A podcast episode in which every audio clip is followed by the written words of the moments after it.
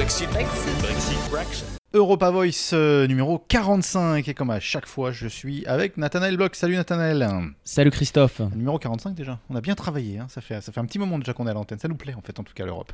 L'Europe ça nous plaît, on fait bientôt les un an d'Europa Voice Christophe. Ah c'est vrai, c'est vrai, c'est vrai. Allez, euh, on, allez, on va parler aujourd'hui un sujet chaud bouillant à mon avis, chaud bouillant pour l'Europe, la circulation en Irlande avec cette montée du Sinn Féin euh, aux dernières élections c'est presque incroyable. Dans un scénario plus grand, celui du Brexit, on va en parler. Oui, Christophe, en fait, l'information principale, c'est euh, le parti euh, nationaliste euh, Sinn Féin qui a enregistré un succès sans précédent, hein, on peut le qualifier de, de succès Mhm, fait, inédit, ouais. Mhm. aux élections législatives de, de samedi dernier.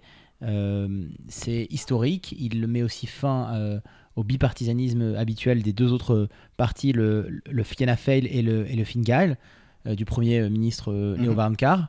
Et donc, euh, voilà, c'est le, le dernier petit du Brexit euh, au Royaume-Uni. Tout à fait. Alors, euh, qu'on recadre un petit peu euh, ce que ça veut dire. Le Sinn Féin, ça a été pendant longtemps l'arme politique de l'IRA, donc la- l'armée de révolution irlandaise qui, qui a revendiqué tellement d'attentats, tellement de, de violences, tellement de combats avec, avec les Britanniques, avec la Grande-Bretagne. C'est peut-être beaucoup moins le cas aujourd'hui. Ils sont beaucoup plus, on va dire, entre guillemets, civilisés. Mais forcément, quelque part en Grande-Bretagne, en Irlande du Nord, ça va quand même gratter un petit peu que le Sinn Féin arrive à ces niveaux-là. Cet élan de nationalisme dans un pays comme l'Irlande. Alors oui, Christophe, euh, effectivement, euh, le, le Sinn Féin, c'est euh, l'allié, enfin la, la branche politique, pardon, euh, historique de, de l'IRA. Alors maintenant, il faut aussi savoir que c'est la branche politique qui a fait son aggiornamento euh, sur euh, deux points. D'abord, c'est que l'IRA a abandonné la lutte armée depuis plus de 20 ans maintenant, et c'est aussi qu'un des dirigeants historiques a laissé sa place à une nouvelle figure politique en Irlande. Euh, et donc, euh, euh, c'est un, Marie-Lou MacDonald, pardon, Christophe. Et donc, c'est un, un Sinn Féin euh, nouveau. C'est un Sinn Féin 2.0 qui aussi a séduit justement les électeurs euh, en, Ouais, en mais République alors, d'Irlande. je ferai l'avocat du diable, allez le dire euh, aux Irlandais du Nord, dans, un, dans, un, euh, dans un, un moment de leur histoire où il y a tellement de questions sur leur avenir, tellement de questions sur leur identité au sein d'une union qui n'est plus l'Union européenne, qui est l'union de la Grande-Bretagne et du Royaume-Uni. On, se pose- on a énormément parlé de cette frontière virtuelle, pas virtuelle, physique, pas physique. Aujourd'hui, ça doit piquer quand même, parce qu'il il y a des gens qui ont quand même de la mémoire. Ah, oui, Christophe. Même alors- si ça a changé, il y, a quand même un, il y a quand même un peu de mémoire quand même. Alors oui, non, mais tout à fait, Christophe. Évidemment, le, c'est, encore une fois, c'est historique. hein, il faut pas, je, Ouais, tout à fait. Euh, je ne veux pas minorer euh, euh, l'importance de, euh, de ce score historique pour le, pour le Sinn Féin.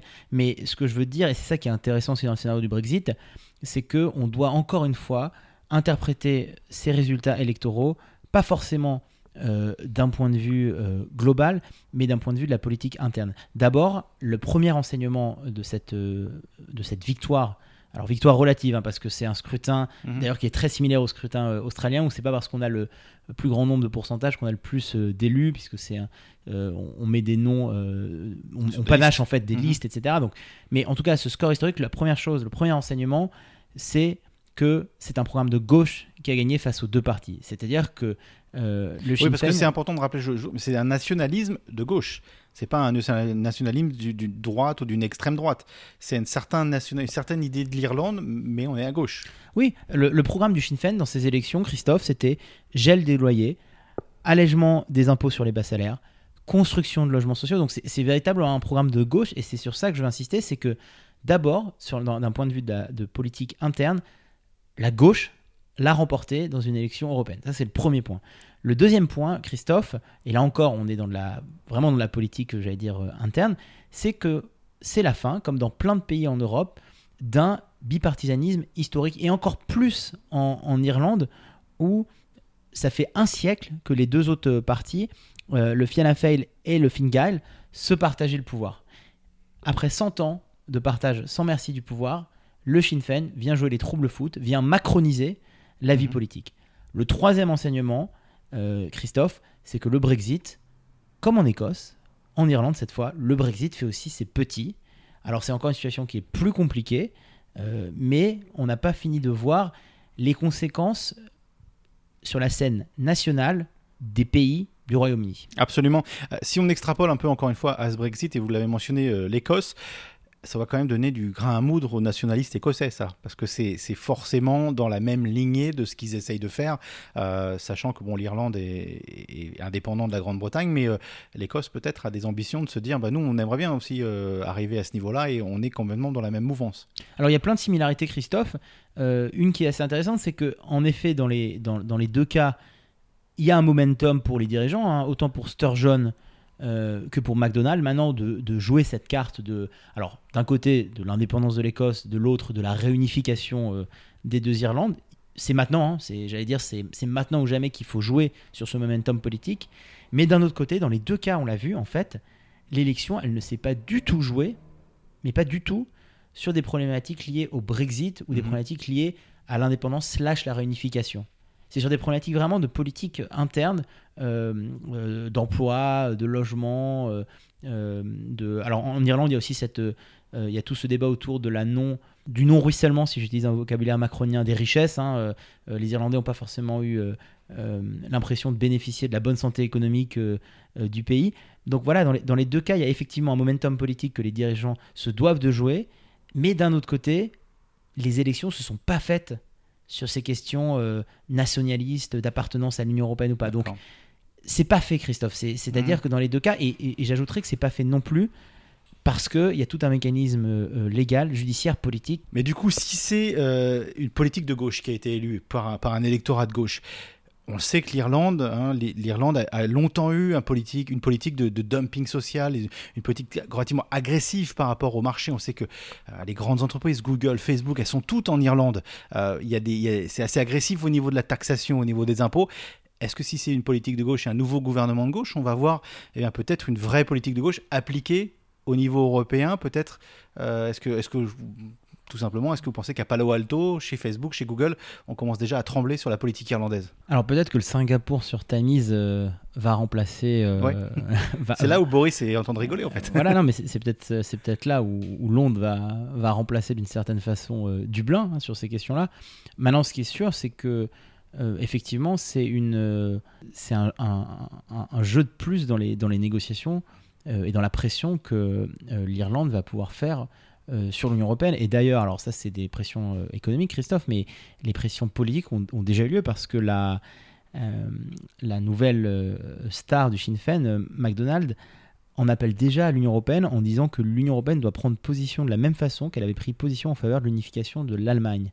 L'Irlande n'est pas différente, je la cite, il est évident que la partition de l'île d'Irlande a été un désastre. Donc on le voit déjà, hein, euh, McDonald's il a tout intérêt à faire pression. Alors là, c'est une pression en l'occurrence politique, mais si ça doit passer par l'économie et euh, par l'arrêt de, euh, de certaines politiques de dumping qu'on avait vu se développer en, Irlande, elle, le fera aussi. Maintenant, c'est encore un peu tôt pour le dire.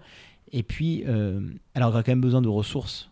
faut pas l'oublier, hein, elle a quand même euh, ces entreprises-là qui s'installent euh, en Irlande, on le voit en ce moment avec le Brexit, hein, c'est un peu la chasse à qui euh, de Paris, mhm. d'Amsterdam, de Rome, de Francfort arrivera à attirer des fonds, des banques, etc. après le Brexit. Donc elle ne peut pas non plus se passer de cet appui, de cette manne financière qui viendrait du continent. Donc à voir, mais effectivement, c'est un élément à prendre en compte dans la balance. Intéressant. Donc du côté britannique, on en pense quoi? Il y a eu des réactions. Boris Johnson, hein, le, numéro un au niveau de, de, la politique britannique, il en pense quoi? Alors Boris Johnson, il n'a pas tellement intérêt pour l'instant à, à, s'immiscer euh, dans ces, dans, dans ces, dans ces politiques-là. Hein, de la manière il parle d'infrastructure, il nous parle d'un pont entre euh, l'Écosse, l'Irlande, euh, voilà, il se focus un peu là-dessus. Pour lui, c'est autant, ce qu'on appelle en communication de crise, c'est autant de signaux faibles qui vont faire qu'un jour, il y aura vraiment une crise, ou en tout cas, il va y avoir un, un phénomène chrysogène euh, au Royaume-Uni. Donc Boris Johnson pour l'instant, mais de la même manière hein, que et en Écosse et en Irlande, on a, en Irlande, on a joué sur des politiques, des, problématiques de politique nationale, d'emploi, d'infrastructure, d'accès aux soins. Le NHS, on s'en rappelle, hein, Christophe, mhm. on en a parlé dans les derniers épisodes d'Europa Voice, c'était primordial dans la campagne.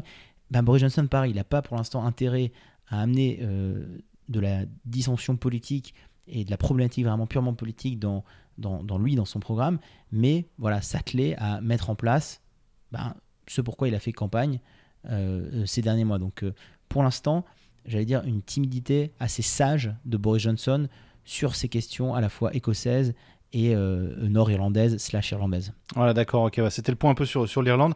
On va traverser en gros euh, l'Europe et on va partir en Allemagne maintenant. Ouais, une, une énorme, j'allais dire une grosse nouvelle, une énorme nouvelle hein, euh, cette semaine, puisqu'on a beaucoup parlé de AKK et de, de la succession d'Angela Merkel. Mais ce ne sera pas AKK. Elle a décidé de bah, jeter l'éponge avant même de l'avoir mis en place.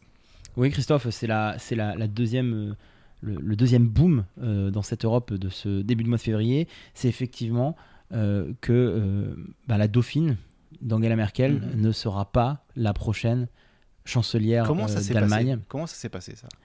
Alors, c'est un épisode très significatif, très symbolique et en même temps extrêmement puissant. C'est tout simplement dans cette élection dont on avait parlé dans un précédent numéro de Opa Voice à Thuringe, où la CDU a amené euh, à supporter un candidat avec des voix euh, du parti d'extrême droite AFD, euh, ce qui a véritablement été un coup de tonnerre dans la formation de centre-droite et de droite. Et Il faut cette image incroyable hein, au Parlement où le, la présidente du Parlement vient jeter les fleurs aux pieds du, du gagnant de l'élection. On lui, en- en- si on pouvait lire sur les lèvres, on a presque l'impression qu'il y avait des insultes avec ça.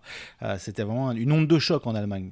Ah oui, non, mais c'était. c'est euh, alors, en- on, va, on, va, on va remettre un petit peu de contexte, Christophe. Dans, en Allemagne, comme dans beaucoup de pays, euh, dans, dans ces jeux parlementaires, dans ces, dans ces démocraties parlementaires, il y a toujours ces questions d'alliance. Parce que c'est de plus en plus difficile, et on, on l'a vu, on va reprendre l'ex- l'exemple même euh, français euh, d'Emmanuel Macron. Voilà, les, les partis historiques ne font plus les scores historiques qu'ils faisaient Mhm. euh, auparavant. Donc, on a besoin d'alliance, que ce soit à gauche, à droite, on a besoin d'alliance. En Allemagne, si je prends l'exemple allemand, il y a toujours eu une politique, euh, j'allais dire, c'est un parti de centre droit. C'est- vraiment, c'est un parti euh, euh, chrétien-démocrate, de centre droit. Il y a toujours eu ces questions de, alors pas de barrage républicain, mais de savoir ce qu'on faisait avec l'extrême droite et surtout une position extrêmement claire de se dire non, pas d'alliance avec l'extrême droite, quelles que soient, quelles que soient les conditions au moment des élections. Par contre, il y a toujours eu, mais de la même Mhm. manière qu'on a, on a vu ça aussi en France euh, quand le Parti socialiste euh, avait gouverné avec euh, à la fois les écologistes et les communistes, il y a toujours eu quand même des alliances en Allemagne avec Die Linke, avec les partis verts et avec les partis de gauche.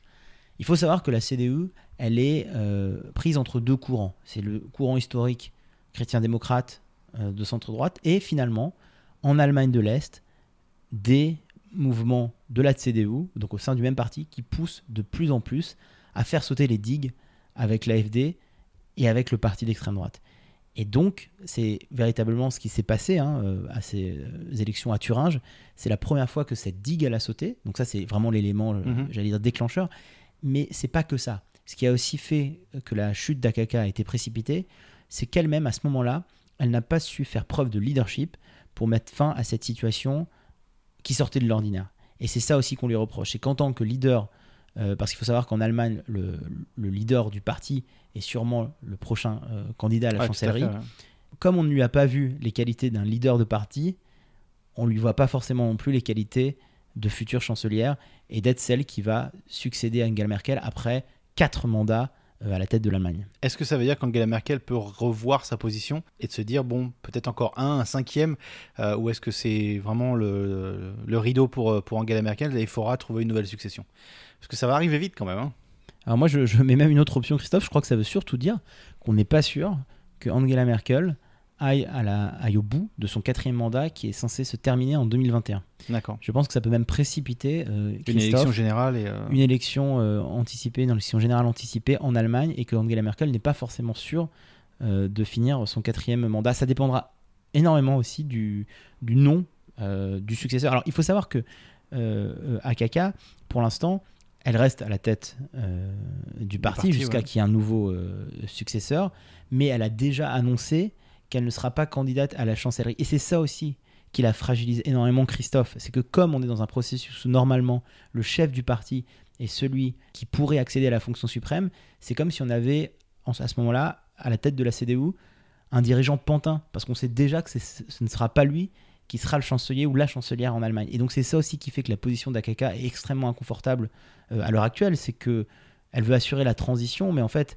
c'est la transition d'elle-même qu'elle devrait assurer euh, en étant candidate à la chancellerie. Donc on est dans un, un scénario, et c'est pour ça on est dans cette période d'instabilité où plein de choses peuvent arriver, et notamment la précipitation euh, de la chute, ou en tout cas euh, une, anticipa- une des élections anticipées avant la fin du quatrième mandat d'Angela Merkel. Ça veut dire quoi pour le couple franco-allemand, ça? Pour le couple franco-allemand, pour l'instant, euh, Il y a eu des réactions de- du Non. côté français, Alors- Emmanuel Macron et rien.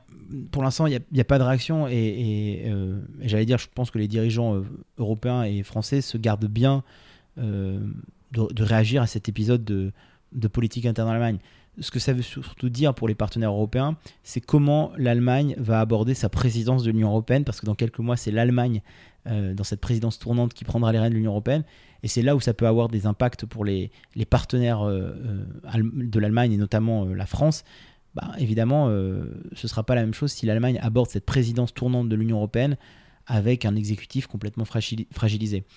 Ce que ça veut dire sur le couple franco-allemand, ça veut tout simplement dire que Emmanuel Macron, qui n'avait pas vraiment réussi à trouver euh, Non, mais son on, sentait, on harmonie, sentait bien, c'est un peu le, le but de ma question, c'est qu'en fait, on sentait bien que Emmanuel Macron, il n'avait pas des atomes crochus avec, euh, avec AKK.